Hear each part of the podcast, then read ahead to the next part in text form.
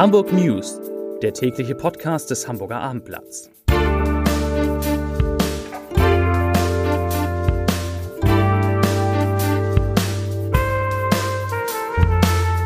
Moin, mein Name ist Lars Heider und heute geht es um die Überlastung von Hamburgs Schulleiterinnen und Schulleitern. Weitere Themen.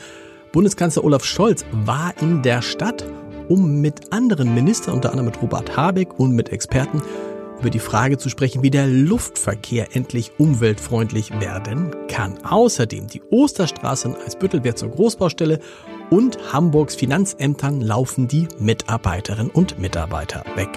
Dazu gleich mehr. Zunächst aber wie immer die Top 3 und die sind heute ziemlich kurios, finde ich. Auf Platz 3 Bordell neben Bestatter, Amt will das verhindern. Auf Platz 2 Unmenschlich, Tumoroperation abgesagt, weil Instrumente fehlen. Und auf Platz 1 älterer Autofahrer zieht Handbremse an und überschlägt sich. Das waren, das sind die Top 3 auf abendblatt.de. Der Lehrermangel, der in Hamburg auf uns zukommt, ist in diesem Podcast immer mal wieder ein Thema gewesen. Jetzt hat die Gewerkschaft Erziehung und Wissenschaft, kurz GEW, eine Studie dazu vorgestellt. Hamburg sucht nicht nur händeringend Lehrkräfte, sondern auch Pädagogen, die bereit sind, sich in Schulleitung zu engagieren. Und diese Suche gestaltet sich schwierig, was auch daran liegen dürfte, dass die Belastung von Schulleiterinnen und Schulleitern sehr hoch ist. Die Daten sind alarmierend, sagt dazu Hamburgs GW-Vorsitzender Sven Quiring. Anforderung und Stress seien so groß, dass eben relativ wenig Menschen sich vorstellen könnten, eine Schule zu leiten. Mehr dazu auf abendblatt.de. Und dazu passt diese Meldung, die für manchen Steuerzahler möglicherweise gut klingt, für die Stadt und die Gesellschaft dagegen schlecht ist. Den Hamburger Finanzämtern geht das Personal aus. Der Senat berichtet von massiven Personalabgängen, die im Wesentlichen drei Gründe haben. Die Babyboomer-Generation geht nach und nach in Rente, die Bewerbungen um einen Ausbildungsplatz sind rückläufig und immer mehr gut ausgebildete Steuer- und Finanzexperten werden von der Privatwirtschaft abgeworben. Wörtlich heißt es aus dem, Zita aus dem Senat, ich zitiere, die Bewerbungszahlen sind trotz erheblicher Werbebemühungen rückläufig und eine steigende Zahl der Auszubildenden und Studierenden orientiert sich während des Vorbereitungsdienstes beruflich um. Zitat Ende. Bundeskanzler Olaf Scholz hat heute in seiner Heimatstadt Hamburg die nationale Luftfahrtkonferenz unter dem Motto Luftfahrt innovativ und klimaneutral eröffnet und dabei Folgendes gesagt. Ich zitiere. Der internationale Luftverkehr ist ohne Deutschland nicht vorstellbar. Es gibt praktisch kein Flugzeug weltweit, das ohne in Deutschland hergestellte Teile fliegt. Jedes sechste Verkehrsflugzeug wird in Deutschland entmontiert. Zitat Ende. Und deshalb ist Deutschland auch ein guter Platz, um darüber zu sprechen, wie eben diese Luftfahrtindustrie tatsächlich eines Tages umweltfreundlich werden kann. Deutscher Gründerpreis, Hamburger Gründerpreis und jede Menge Pilotprojekte mit Unternehmen wie Lufthansa, Otto, das Futterhaus oder C&A.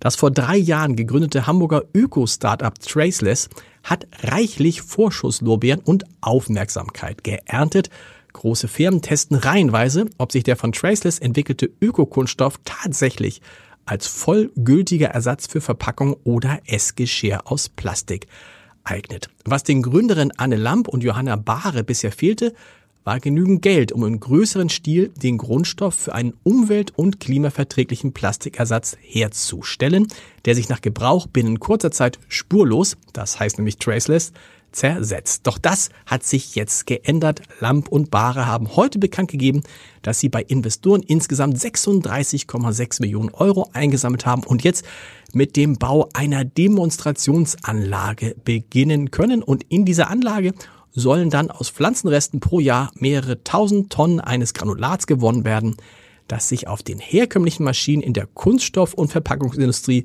in Produkten wie Folien, Beschichtung oder einem Hartplastikersatz verarbeiten lässt. Weil ich weiß, wie viele Hörerinnen und Hörer dieses Podcasts in einem Spüttel wohnen, hier schon mal eine Vorwarnung. Die Osterstraße wird wieder zur großen Baustelle. Das hat einen guten Grund, nämlich den Ausbau des Fernwärmenetzes in Hamburg, wird aber natürlich zu Beeinträchtigungen, zu noch mehr Beeinträchtigungen des Verkehrs führen und naja, kleiner Trost, los geht das alles erst im großen Stil im Herbst kommenden Jahres. Und ein Blick auf morgen.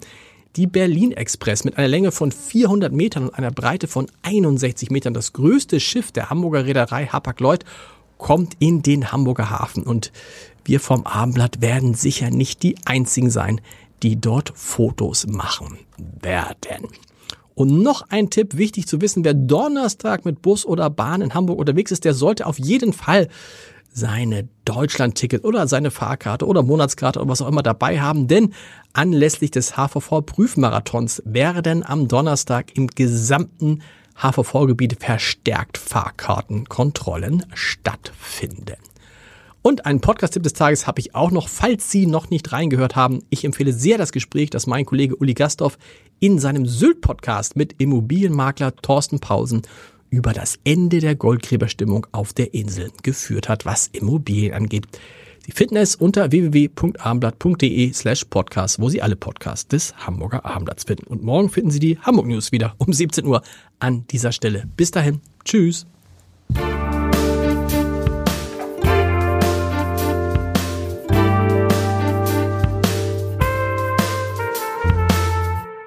Weitere Podcasts vom Hamburger Abendblatt finden Sie auf abendblatt.de slash podcast.